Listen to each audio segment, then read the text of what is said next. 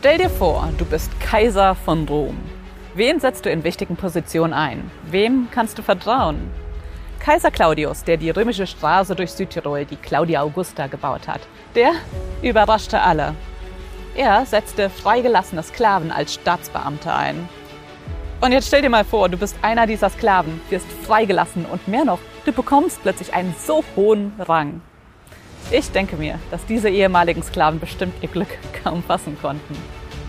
Wir sind beim Ziel unserer römischen Straße durch die Bibel, genauer genommen durch den Römerbrief in der Bibel, angekommen. Wir haben gesehen, dass wir von Gott getrennt sind und einen Weg zu ihm brauchen. Dass unsere Zollgebühr so hoch ist, dass sie mit dem Tod bezahlt werden muss. Und dann hat uns Gott aber überrascht, indem er Jesus Christus diesen Preis hat zahlen lassen und so eine Brücke zu sich gebaut hat. Eine Brücke mit direktem Zugang zu ihm. Aber begehen müssen wir sie immer noch selbst. Durch den Glauben an Jesus Christus und an seinen stellvertretenden Tod kommen wir zum Ziel. Der Römerbrief drückt das so aus.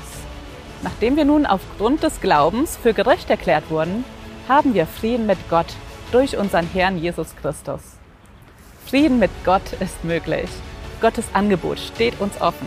Das abzulehnen, das wäre wie wenn die Sklaven damals zum Kaiser Claudius gesagt hätten, nö, ich will lieber Sklave bleiben, als freigelassen zu werden und eine hohe Stellung zu bekommen. Aber ähnlich ist es auch für uns. Wenn wir Gottes Angebot annehmen, wenn wir anerkennen, dass er den Preis für unsere Schuld bezahlt hat, dann dürfen wir frei sein. Und nicht nur das. Gott verspricht uns in der Bibel, dass er uns dann zu engen Vertrauten macht, die die Ewigkeit bei ihm verbringen dürfen. Verdient haben wir das ganz sicher nicht. Und erarbeiten können wir es uns auch nicht.